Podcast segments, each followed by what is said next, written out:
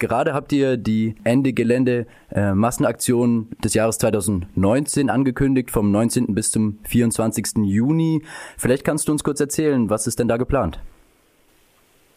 Es werden wieder tausende Klimaaktivistinnen erwartet aus ganz Europa und gemeinsam gehen wir an den Ort, der die Klimakrise macht, zu den Braunkohletagebauen hier im Rheinland und werden sie stilllegen. Ende Gelände geht jetzt ins fünfte Jahr. Die erste große Aktion war 2015.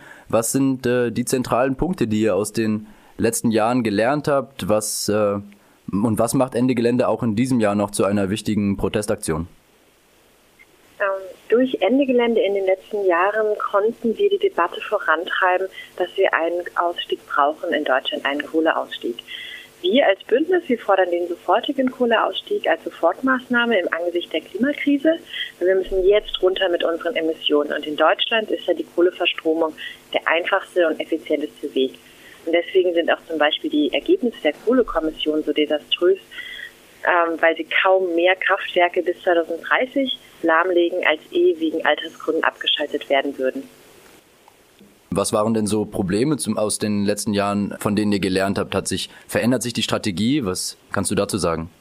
Ja. Äh, eine Sache, die sich für uns auf jeden Fall verändert hat, hier in Nordrhein-Westfalen, aber auch in anderen Bundesländern, das sind die neuen Polizeigesetze. Hier in Nordrhein-Westfalen wurde das neue Polizeigesetz unter anderem auch wegen uns äh, so geschrieben. Ähm, und uns drohen jetzt zum Beispiel statt einer Nacht ähm, ja, Gewahrsam bis zu einer Woche Gewahrsam. Aber davon lassen wir uns nicht einschüchtern, denn wir haben von nichts mehr Angst als vor den Auswirkungen der Klimakrise.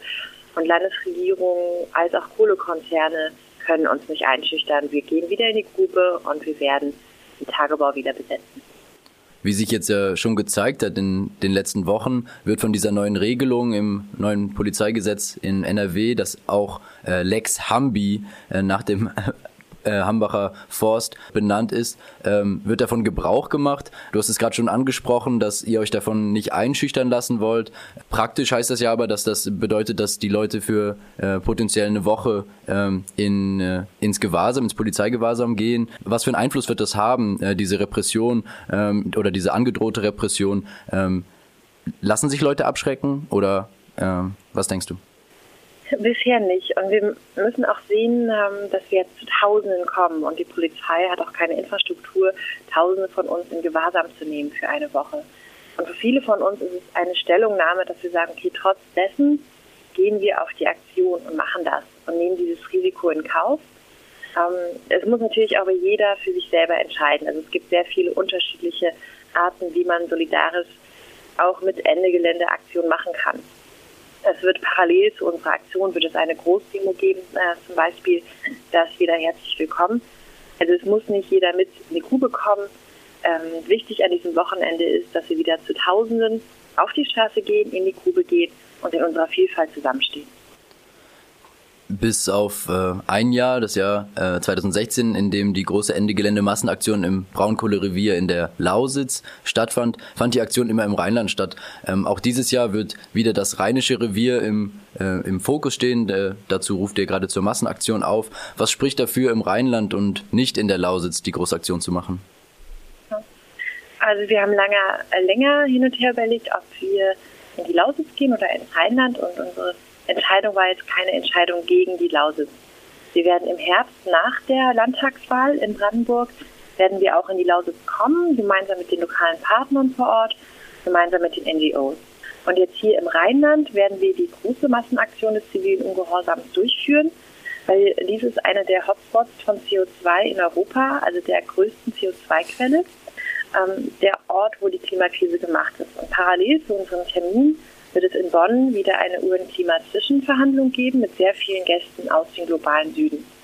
Weshalb wir dieses Jahr auch wieder sehr, ähm, sehr stark über die globalen Auswirkungen der Klimakrise sprechen werden und Zeugen direkt vor Ort haben, die berichten können, was jetzt bereits bei ihnen passiert, zum Beispiel auf den pazifischen Inseln, die bedroht sind vom Anstieg des Meeresspiegels oder aus den Schadregionen, die bedroht sind von Wüstenbildung und äh, äh, neuen Hitzerekorden. Also wir werden über die Realität der Klimakrise im Jetzt sprechen und deswegen auch über die Dringlichkeit des Handelns. Ich wollte gerne noch mal kurz darauf zurückkommen, was du eben gesagt hast. Du hast eben die Landtagswahlen angesprochen. In einigen Bundesländern, in denen diese Landtagswahlen stattfinden dieses Jahr, ist nicht nur die Thematik der Braunkohle spielt eine wichtige Rolle im Wahlkampf, äh, sondern auch die reelle Gefahr eines Wahlerfolges der, der AfD bestimmt, bestimmt äh, die Politik so. Und äh, ich würde dich gerne fragen, ist Ende Gelände in der Lage, also zum Beispiel in äh, in Sachsen oder auch sonst wo nicht nur fürs Klima, sondern auch gegen den Rechtspopulismus Akzente zu setzen? Ja, auf jeden Fall. Also viele Aktivistinnen, die bei Ende Gelände aktiv sind, die sind auch aktiv gegen Rechts. Und äh, wir werden halt solidarisch mit unseren Freundinnen vor Ort sein. Es wird den ganzen Sommer über große Proteste geben gegen rechts und da werden noch viele Aktivistinnen von Ende Gelände sein. Und jetzt als äh, vielleicht eine abschließende Frage. In den letzten Monaten sind einige neue Akteure und Akteurinnen im Feld der sozialen Bewegung zum Thema Klima aufgetaucht. Ich denke da konkret an die sehr öffentlichkeitswirksamen äh, Fridays for Future, ähm, die Schülerinnen und Schüler, die da ähm, regelmäßig auf die Straße gehen, ähm, aber auch die Gruppe Extinction Rebellion ist eine neue Bewegung in dem Kontext, die gerade extrem schnell wächst. Ähm, was verändert äh, das für die Strategie von Ende Gelände? Wo kann Synergie entstehen und was sind aber auch wichtige Unterschiede? Ganz wichtig als Bewegung ist, dass wir solidarisch zusammenstehen. Und äh, beispielsweise die Schüler, die merken jetzt auch schon Repressionen wie Zeugniseinträge und also wir da klar als Aktivisten, als Menschen ähm, hinter ihnen stehen, ihnen den Rücken frei halten, solidarisch mit ihnen aktiv sind. Ähm, Jetzt die nächsten Monate werden wir immer weiter und enger zusammenarbeiten.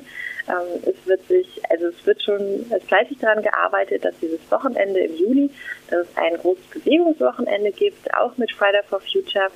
Und ähm, wir, wir gehören einfach zusammen als Bewegung und unterstützen uns da sehr solidarisch. Und im letzten Sommer haben wir ja gemerkt, wenn wir das so machen, wenn wir gemeinsam demonstrieren, gemeinsam Aktionen machen, dann können wir Unglaubliches bewegen. Dann bekommen wir 50.000 Menschen auf die Straßen ähm, und können richtig viel Druck erzeugen für wirkliche Veränderungen. Katrin Henneberger, Pressesprecherin von Ende Gelände, danke für deine Einschätzung und deinen Ausblick in das klimapolitische Jahr 2019. Vielen Dank.